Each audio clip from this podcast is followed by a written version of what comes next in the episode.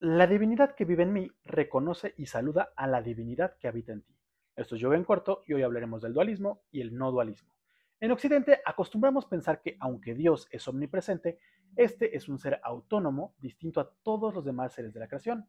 Sin embargo, en un gran número de escuelas o pensamientos hindúes, Brahman o la realidad suprema o divina no solo es omnipresente, sino que se encuentra presente dentro de cada uno de los seres de la creación.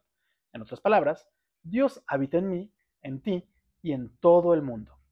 Entender este concepto es muy importante porque un gran número de escuelas de yoga clásico se basan en la idea del no dualismo y en los siguientes videos veremos el por qué.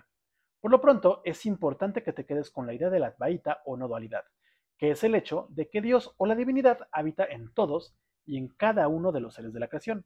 Acompáñame en este recorrido a través del yoga y no te pierdas de los videos de yoga en corto.